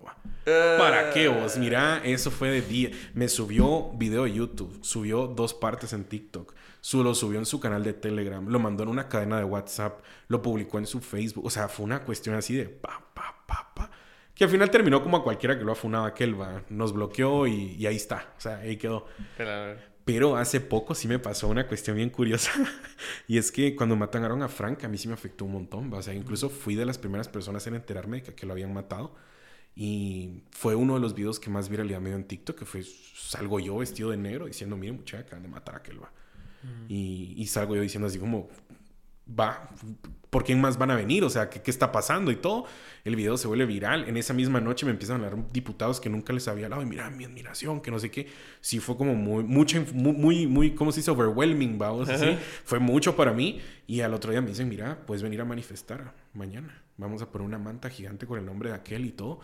Entonces yo llego a la manifestación muy mal, vamos, o sea, sí me estaba sintiendo muy mal, porque no era, no era que Kelly y yo tuviéramos una relación así, pero yo sabía quién era. yo había visto quién era, yo vi cuando se encadenó en el, en el palacio en el 2015, era una persona que vos decías, pues. cabrón, va. Y pues yo sí iba así como muy afectado, y lo primero que empiezo a notar es que a la par mía tengo un periodista de, T, de T13, creo yo, era un canal de estos de TN23 o algo así, y, la madre se está diciendo así como, fuera, que no sé qué, sálgase, que no sé qué. Entonces eh, empiezo a ver que otros periodistas lo agarran y se lo empiezan a llevar, va. Entonces vengo yo, empiezo a meterme, empiezo a jalar a la mar así para atrás, va. Así como, mucha, dejen que se vaya, va, dejen que se vaya. Y cabal escucho que alguien grita atrás, va, quémenlo, vamos. Y empieza toda la mara, quémenlo, quémenlo, quémenlo. Y en estas yo así como haciendo a la gente para atrás, al chavo le logran quitar el chaleco, lo meten en una mochila, el chavo sale corriendo y se va. Termina todo y empezamos a regresar para la plaza. Y cuando estábamos regresando para la plaza, me doy cuenta que hay un periodista con, con el gafete de gobierno. Entonces, y miro que está con el teléfono grabando hacia la gente y va diciendo así como, vándalos tratan de incinerar, ¿no? o sea, así, una ah. narrativa totalmente diferente a lo que es. Y como yo soy, que es lo que te digo nuevamente, mi personalidad es como muy diferente, se me ocurre decir en voz alta, también quiere que lo saquemos, dice. ¿Para qué putas dije eso? De verdad no entiendo para qué lo dije. Que como 10 personas empiezan, sí, también, que lo saque, que lo saque. Y se empieza a hacer así.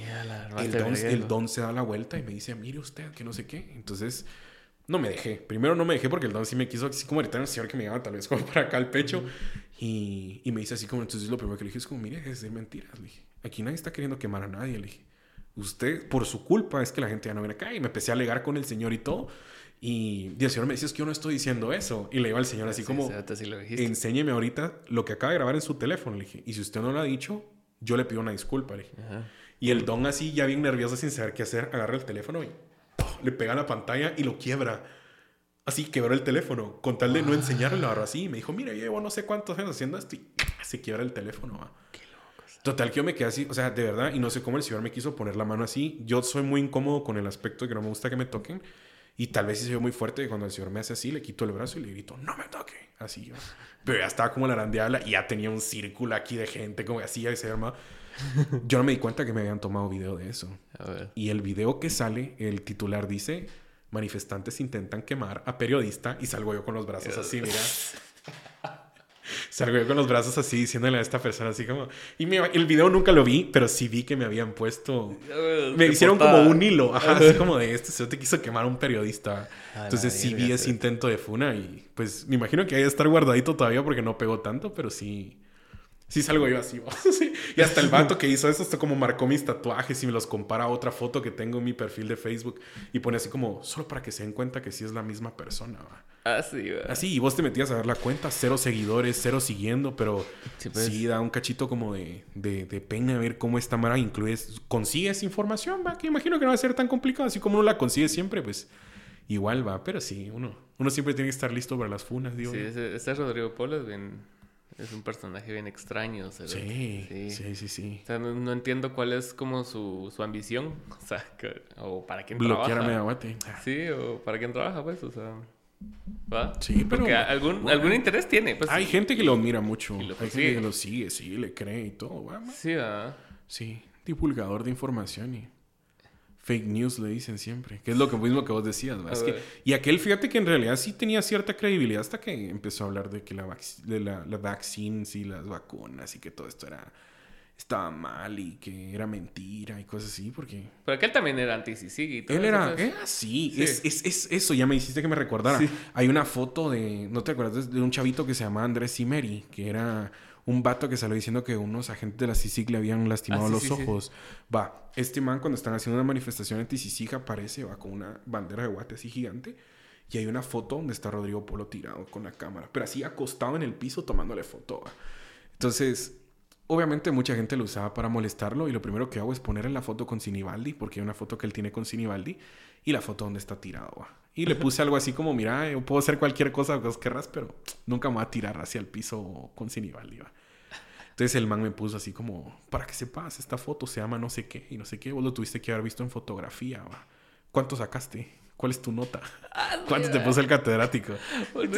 Eh, mira, eso era lo que a mí me daba risa, pero sí me di cuenta que el punto en el que le seguías contestando era como para seguirle dando de dónde va. Sí, bueno. Sí, sí, sí. ese cerote sí está loquito, mano. Y yo me acuerdo que en, algún podcast lo mencionamos aquí, pero por chingarlo, algo así. Sí. Y, y, yo lo tagué. Te van a funar, sí, eso es funa segura. Y, yo lo tagué ah, hace mucho tiempo. Y el cerote solo me contestó así por DM que, que el, que el, ¿qué? ¿Cómo se llama? Cuando el, derecho a réplica. Sí, sí, sí. sí, Pero no sé cómo lo dijo. Derecho a respuesta o algo así. Ah, algo así me pidió su derecho a respuesta. Y, hombre. Sí. ah, sí, vamos.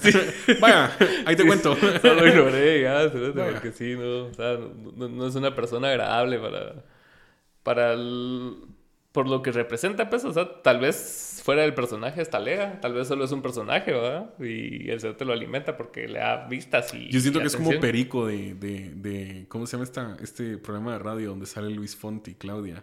Hola, Y sale Perico. ¿Cómo se llama? El programa que pasan en. Bueno, lo pasaban en Infinita. ¿Cómo se llama? Con criterio. Ah, Nunca has escuchado Perico. No, yo, yo, estuve en ese programa de ¿Ah, invitado para, de entrevistas. El español. sí, ese señor es como el contrapeso de las ideas de ellos. Pero mucha mara lo odia. Y es como, ah, es que las opiniones. Pero te das cuenta que sin ese man, cero sería un programa aburrido de gente hablando de política. Y, y, son necesarios, ponete. Yo, me acuerdo que leí un libro de, que se llamaba War Inc. Y que te explica eso. De que, o sea, de, de cómo la, la, lucha libre profesional, la, la WW, fue pionera en, en, en, ese entretenimiento que miramos hoy, ¿va? o sea, de crear un, un, antagonista y un héroe. Sí, pues. ¿va? Entonces, los primeros que lo adoptaron fueron los, los canales de deportes. Entonces, por eso siempre miras así, usualmente son tres los que están hablando, dos están de acuerdo y uno, no. El Faitelson, digamos, pues. El cerote que siempre se va a la verga y les dice que son una mierda todos y todos los demás así como que no y, qué es lo que genera el, salseo. cabal, cabal, cabal. Ajá, entonces y, y cómo se fue replicando poco a poco en los demás ámbitos hasta llegar a noticias serias y a, y a política, ¿va? Sí es necesario mucho ese contrapeso para, para la viralidad, pero él solito es el que se anda echando penca contra, con toda la mara. Y a todos los anda funando y a todos los bloquea. Es, sí, es muy curioso. Ahí está chafa porque es, ajá, es muy curioso eso. Sí, me parece muy curioso. Es como, lo voy a cancelar. Uh, bloqueado. Qué gran final, va. Qué malo. yo, me imagino así como, y para mi acto final, bloqueado, cabal. Sí, yo he visto que la Mara como que le llega a compartir screenshots de, de Mara que los bloquea cuando son así Rodrigo Polo o Yo también lo hago. Sí, yo luego a mí me fascina también. Yo siempre le pongo el típico otra raya más al tigre, vamos. Sí, sí, sí. otra raya más al tigre. Sí, cabal, sí, es alegre. Y más en Twitter, que, que la Mara es como bien bien densa en sus opiniones a veces. Es, Twitter es otro mundo. Sí. A mí me encanta Twitter. Yo soy fan de Twitter. Sí, la gente sí. Y antes no me hallaba en Twitter. Yo empecé, yo tenía una cuenta antes. No hacía nada, o sea, pero cuando empecé a como crear de contenido, primero crecí en TikTok y ahí le empecé a poner atención a las demás redes. Y a la primera que le puse atención fue Twitter. Y ¡ah, qué precioso! Yo todos los días me levanto y a ver el chisme. Siempre hay más de algo, o sea, siempre, hay algo. Siempre hay algo que odiar. Ajá, sí, sí, sí. y si no, te funas a Marce Fitness por haberse reído de algo algo así. Ajá, por ser feliz. Por ser feliz. Ajá, es como, ah, es blanca, va, chinguémosla, así con una cosa así. Ajá. Qué chistosa ella, siempre está de viaje, va. Ajá, sí, sí, sí, sí. La Mara la quiero un montón. Sí. sí. La, verdad, se, se, ganó un buen espacio en el corazón de la Mara a raíz del, de los informes presidenciales, ¿te Sí, sí, sí, sí. Porque me acuerdo cuando empezó en Twitter, ella tenía como que unos menos de mil seguidores antes de la pandemia. Y empezó a hacer esas mierdas y se fue a la verga. Sí, va, yo hacía eso, pero en TikTok. Ok. Ajá, y le ponía el toque de humor, va, así, porque yo me empecé a dar cuenta que la Mara siempre era como, ¿viste la cara presidencial? Y todos eran como, ¿pero qué dijo, pues? Y nadie le entendía. Ajá, nadie le entendía qué había dicho el viejito. Entonces yo sí le agarraba la onda y yo sabía cuando la mitad de la cadena era paja y la otra mitad sí eran cuestiones, entonces yo agarraba y... Va. Mi, mi, concepto era... Eh, ¿cómo, ¿Cómo era que decía? Hasta se me olvidó Resumen de la cadena presidencial para que se la mandes a tu cuate que siempre dice, ¿y qué dijo pues? Ese era como el título y ya toda la mara, a veces me pasaba que estaba terminando la cadena y ya tenía comentarios de mara así como, ¿qué dijo? ¿Qué dijo? ¿Qué dijo? Va a subir video, vamos así. Entonces sí, eso me ayudó un montón también a mí a crecer. ¿Qué tal le Esas cadenas eran bien raras. yo, me acuerdo que decía un montón de mierdas y al final dejaba lo importante. Era así como que hay tantos casos y pueden salir o no. Eso, ajá, eso, era lo que importaba. ¿Será que va a haber ley seca? Alguna mierda así. Primero pasaba puteando y tirándole mierda a Aldo o cualquier cosa así. Hasta el último decía, sí pueden chupar, te Decía, Simón era muy gracioso, ya metí. Toda la vara era así como que, bueno, va, ajá, ah, bueno, y, se extendía un vergo, cerote. Qué, qué tiempos más extraños. Y era muy curioso porque siempre la gente era así como de, pero ¿será que sí podemos seguir usando mascarilla? o sea, el cerote pasaba hablando 20 minutos y era como, pero entonces sí se va a poder, va.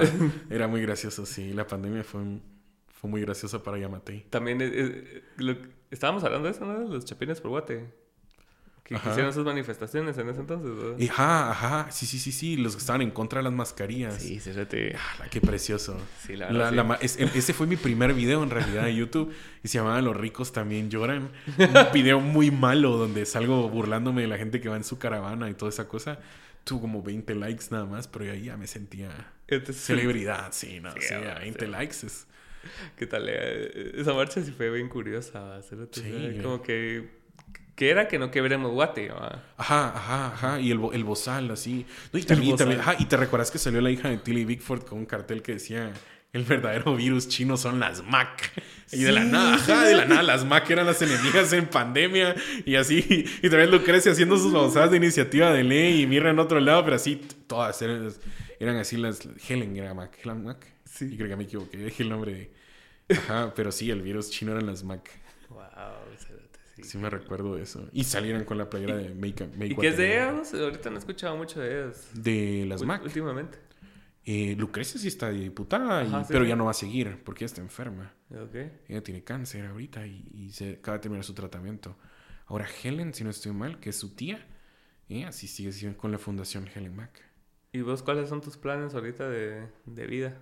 Ah, la verdad, yo estoy a punto de graduarme de periodismo. Ahorita, el, el sábado, tengo mi privado de periodismo. Wow.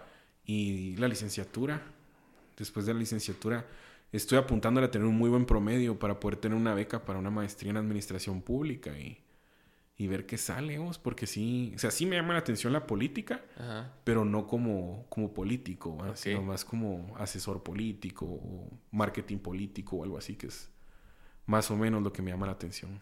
El marketing político es interesante, ¿verdad? Ah, sí, es un gran rollo. Sí, yo me he estado viendo ahí leyendo documentos y todo para entender cómo funcionan las campañas, los discursos, todo es. es una locura. Es bonito. ¿Has visto House of Cards? No, no he podido, no tengo oportunidad. Sí, es buena. Sí, está lega. Y, sí. y puta, y, yo gracias a esa serie y muchas series así de política, pero específicamente esa, Cal como es un gran, como que te abre los ojos de, cómo, es la política. Ajá, porque me, me, acuerdo que hay, un personaje en la primera temporada que es este brother que es el malo de Ant-Man, ¿cómo se llama? Ajá, no me recuerdo, pero sí, sí, sí, sí, más o menos. De la primera y que, que solo sale la cabeza en la... Ajá, en la última, ajá, sí, sí. Ese eh, él es el él es el nuevo, el nuevo que va a ser alcalde de, su lugar, va. Y ese te había prometido un montón de mierdas, taleas, y toda la mara sí creía en él y tenía a su lado los del X, whatever, lo que sea. tenía a su lado la mara que tenía que tener a su lado para ganar. Sí, pues. Y para que le aprobaran las mierdas. Y de la nada llega este Kevin Spacey a decirle que no. sí. Que no puede, y ya. Ajá, que no puede hacer eso porque va a pisar un trato que él había hecho ya por lobby con otra Mara y que lo, siento mucho. El otro cerote... Le hicieron una redondo. Ajá, y el otro cerote hace tiene un gran conflicto porque el cerote sí, o sea, él sí creía en lo que estaba ofreciendo y se lo truncaron así.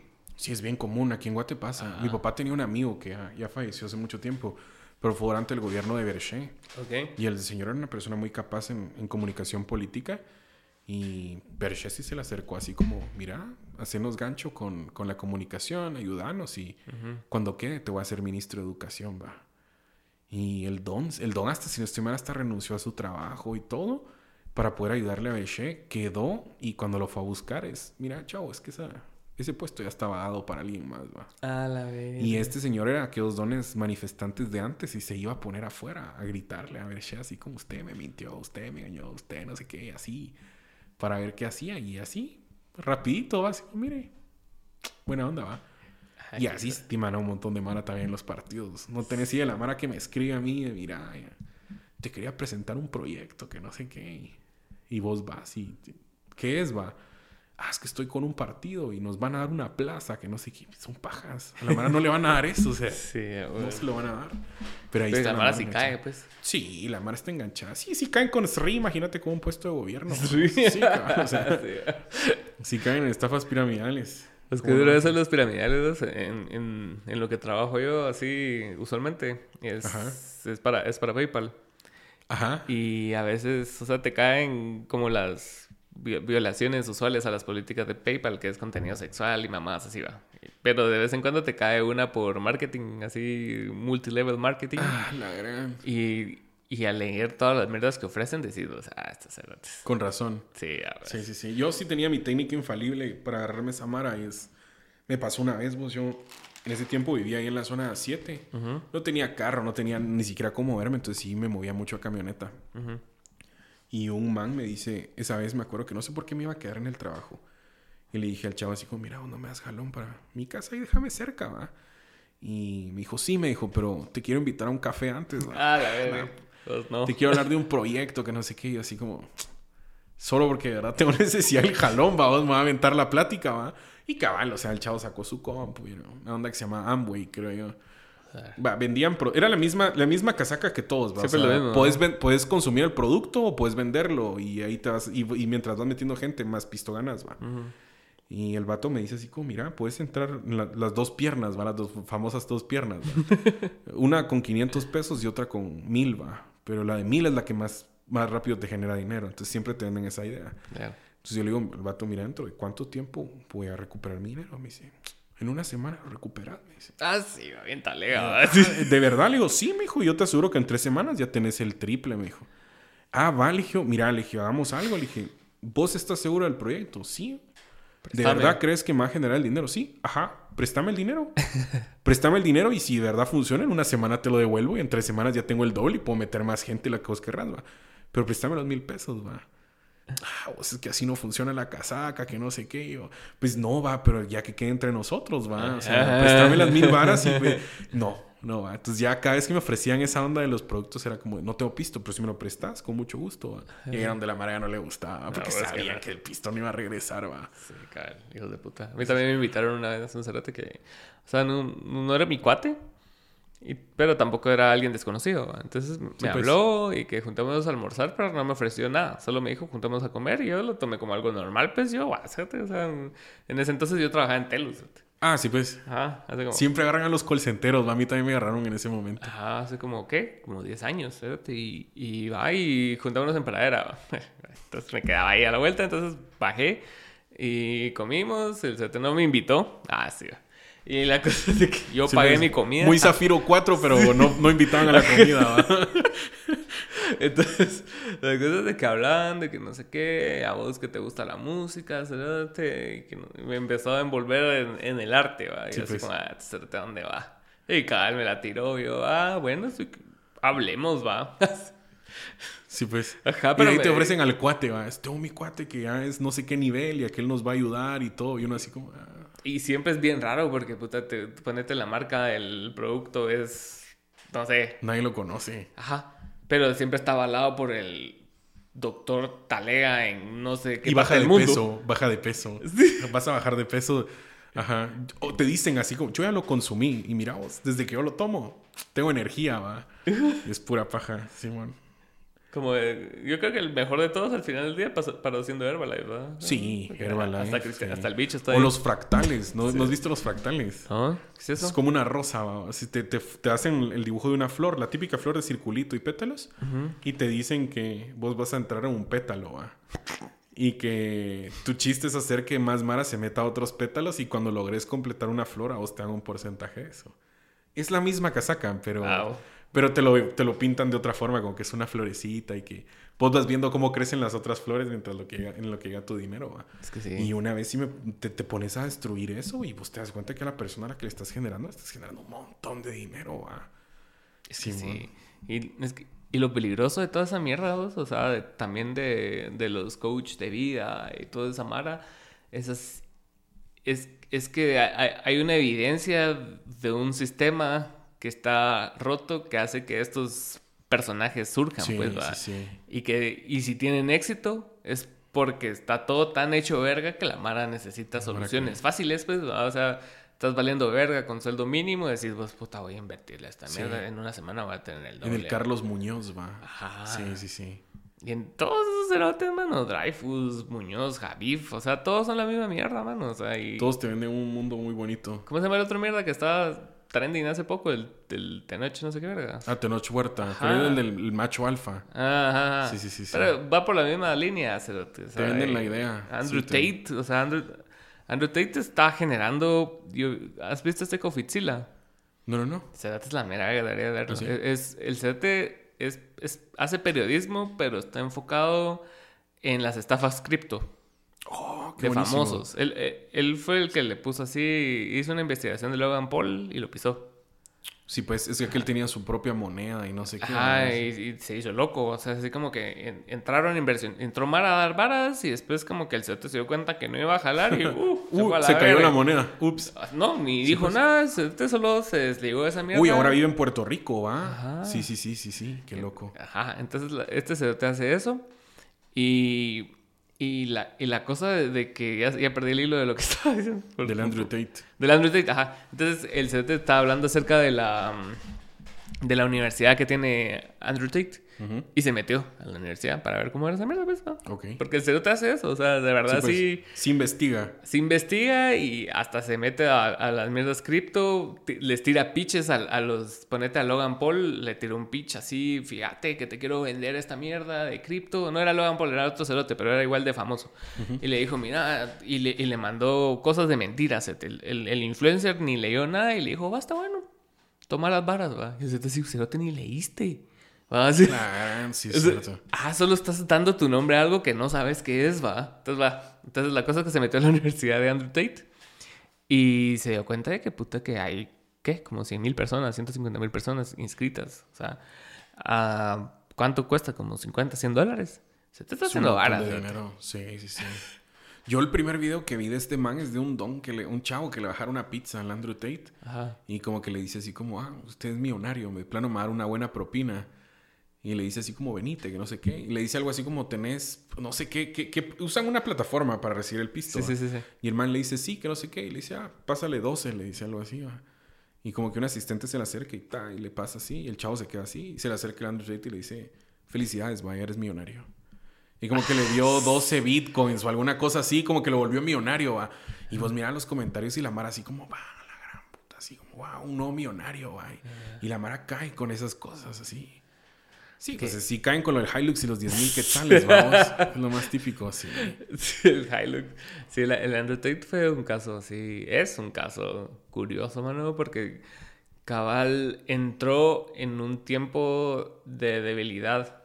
Así, sí, sí, sí. De, de parte del, del, género, del cisgénero hetero masculino, porque Cabal, o sea, estaba como se agarró de ese discurso. Sí, toda la onda, sí, sí, sí. Se agarró de ese discurso de que estaba, eh, como que el hombre estaba siendo debilitado en la sociedad y que no sé qué. Y, y, le pegó, pues. Sí. Porque hay Mara que si lo crees. Hay Mara que todavía lo defiende y es como, ah, es que la, la Matrix está en contra de él o algo así. Porque lo dice. Ajá, que la Matrix está en contra de él. Sí, sí, lo he escuchado. Igual que Kanye, va. Kanye, vos, a la gran. Qué buena música la de antes. Se extraña el viejo Kanye. Viste que, no sé, hubo una película. Hace poco regresó en Instagram. Ajá. Y, y como que se le curó el antisemitismo porque vio 21 Jump Street. Ah, ¿qué? Y que fue un mame, ¿sabes? Y le preguntaron, ahorita que Seth Rogen estuvo en la película de Mario, le preguntaron, ¿qué piensas de que de que Jonah Hill eh, le quitó lo antisemita a Kanye. Y ese se caga la risa así un minuto entero. Se lo la gran, no sabía eso. Así que Kanye la vio y dijo, bueno, los judíos son talea, la verdad. siempre han sido cool. Me quitaron mis marcas de Yeezys y Nike, va. Todo cool ahora con ellas. Sí, no, cerotes, es bien loco eso porque regresando a las conspiraciones, o sea, la Mara cree que esos cerotes hacen las cosas por el interés, por el bien común, va. Así como que creyeron que todo esto de Kanye era así como un stunt publicitario para zafarse de Adidas porque él no quería trabajar más con Adidas. Por Yeezys. Ajá, no, o sea, sí, la cagó. Sí la cagó, pues. Pues yo también trato de imaginarme a veces, ¿sabes? Imagínate ese tipo de fama, vos. O sea, de verdad, tener ese tipo de fama que no puedes hacer absolutamente nada y caes en tu propio ego, ¿va? Porque toda la mano te dice, sos lo mejor, ¿va? Es que sí, y te rodeas de esa Mara naturalmente porque ya tenés mucho dinero, pues, y la Mara no quiere perder su trabajo tampoco, pues. Sí, a vos. Ajá. Imagínate a vos con 10 millones de seguidores y ya con un staff así que te diga, ala, qué, qué buen video. Qué buen video, me dio risa. Qué buen video. Le, di like vos. Sí, qué taleazo iba. sí, cabrón, sí, me imagino eso. Y siento que le pasa a los políticos también. Ah, sí. Sí, a Neto le pasó como que creo que hubo un, un señor que se llamaba Moisés, no me acuerdo el apellido pero él era, él era el, que le, el que le puso apodo a la chiva de Neto, que era la camioneta donde andaba Neto Brand. Él le puso el apodo y el don tenía una cantidad infinita de fotos eh, que cuando el don cae preso le tiran orden de captura a Neto Brand porque pensaron que estaban ligados. Mm. Y al final Neto Brand da sus declaraciones, no sé qué tanta verdad tenga esto, pero él decía así como, yo me tomo fotos con, con 60, 70 personas al día, va. Nunca anda, iba a andar pendiente, este señor se me acercaba cada tres días a pedirme una foto, va. Ajá. Y ya, entonces, ajá, eso también pasa, o sí pasa bastante. Sí, qué loco. Pero qué buena onda que viniste y espero que te inviten a más podcasts. Gracias por invitarme, vos. Buena onda. Ahí contame tu entrevista antes de cerrar de, con, con Villacorta. ¿Cómo, cómo, ¿Cómo pensás hacer el Rory? Lo que pasa es que yo creo que... Seguramente esta va a salir después, pero... Sí, no, con Villacorta la estrategia es bien simple. Él es una persona con una política muy severa y hay, hay, hay preguntas que quedaron muy abiertas con, con cosas que ha tenido de o declaraciones que ha dado otros medios, va. Entonces yo creo que, que, ahí es donde hay que entrarle, porque sí hay muchas cosas que nos dejó, pues ahí preguntándonos qué onda. Muchas, muchas asociaciones con Arzu y, y todo esto. A mí sí me da mucha, mucha, mucha, mucha curiosidad ver cuál es su forma de pensar. ¿Ahorita quiénes has entrevistado? Ya entrevisté a Jordan Rodas. Entrevisté, Jordan Rodas era alguien que yo quería entrevistar desde hace un montón me disgustó hacerlo en el contexto en el que lo hice porque me hubiera gustado abordar otro tipo de cosas. Pero tengo a Jordán, entrevisté a Andrea Villagrán. Tengo entrevistas con Fopa, que a Fopa lo entrevisté por una tarea, al final lo paré entrevistando tres veces más. Eh, he entrevistado también a Samuel. ¿Cómo ves a Fopa? Ah, pobre Fopa, vos, pobre Fopa. Porque Yo lo, yo lo veo con mucha valentía. Incluso en la reunión que tuve estábamos hablando sobre eso, de que hay una línea entre la locura y, y, la valentía, decían, va. Y, vos si lo mirás a Fopa, puchis, te vas a ir preso, vos. Te van a meter al bote y, y aquel va feliz, va sonriendo. O sea, mirás el video y aquel va con la cara para arriba riéndose.